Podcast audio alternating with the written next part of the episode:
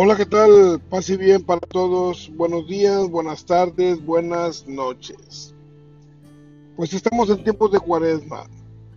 El audio anterior, el podcast anterior, lo mencioné al respecto de pues algunas partes bíblicas donde encontramos por qué la cuaresma.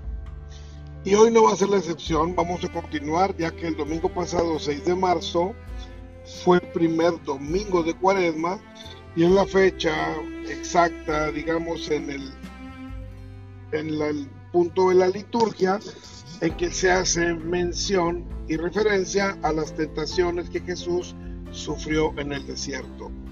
Tentaciones de parte de Satanás. Y se resumen en tres puntos. Es la relación con Dios, la relación con las personas y la relación con los bienes. Qué difícil esto de la relación con los bienes, la relación con las personas y la relación con Dios. En el orden inverso la presenté y explico. La relación con Dios.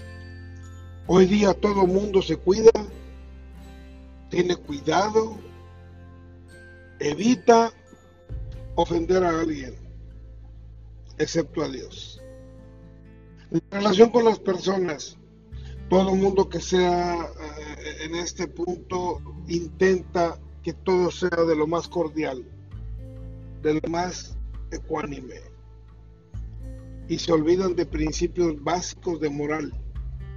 Una gran mayoría de la gente, no digo que todas. Y al olvidarse de esos principios básicos de la moral, dan por sentado que lo que para Dios es abominación, para ellos está perfecto. Y hablan de que se sientan bien y que todo esté funcionalmente bien con tal de que ellos estén bien les quiero recordar una cosa. Al cielo no van los que hacen las cosas bien, van los que obedecen a Dios. El infierno está saturadísimo de gente que hicieron las cosas bien y de gente buena. Pero para ir al cielo se requiere un poco más. Ahora, la relación con los bienes Muchísimas personas tienen un problema material. Tocan el tema dinero y un centavo lo pelean a capa y espada. No importándoles la relación con la familia, la educación, las buenas costumbres, un centavo marca la diferencia y puede echar a perder familias enteras. En el, escenario del desierto Jesús se asemeja bastante a la expulsión de Adán y de Eva del jardín del Edén. De este modo se comprende mejor que el significado de la prueba de los 40 días es con el fin de recrear, de restaurar, de redimir nuestra naturaleza humana, que dicho sea de paso la tenemos bien trastocada. Yo les invito en esta cuaresma, compañeros, amigos, hermanos, a que ayunemos redes sociales. No es que sea malo, pero le estamos dando demasiada importancia con el pretexto de que ahí evangelizamos. Mentira. Evangelizamos más con el ejemplo. Como esta tarde tuve la charla con una muy buena amiga mía y me trajo a recuerdo estas palabras. Tu amiga que me escuchas, sabes perfectamente lo que hablamos, es justamente lo que estoy hablando esta noche, esta mañana, esta tarde. Que justamente no debemos de olvidarnos esa parte.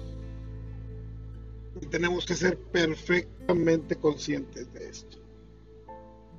Tenemos que ser perfectamente conscientes de que nuestra naturaleza humana va a ser trastocada cada momento, va a ser tentada.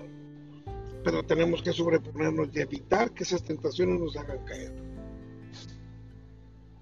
Así que pues los invito una vez más a que ayunemos redes sociales, ayunemos malas palabras, ayunemos también malas conductas, malos pensamientos que pensamos que están bien y equivocados, pero nuestro ego no nos deja ver. Tenemos que tener los pies en la tierra, con la mirada puesta en el cielo, para que tengamos no la boca llena de sabiduría, sino que no tengamos lleno el cerebro de aire nada más. y que seamos perfectamente lo que Jesús quiere que seamos para Él, para algún día alcanzar la gloria en el cielo. Y que esta cuaresma sea para eso, reflexión, ayuno, detenimiento y, ¿por qué no? Extirpar, amputar de nuestro cuerpo, de nuestra mente, de nuestro espíritu, lo que no nos sirva. Dios les bendiga. Continuamos en esta cuaresma. Paz y bien. Paz y bien.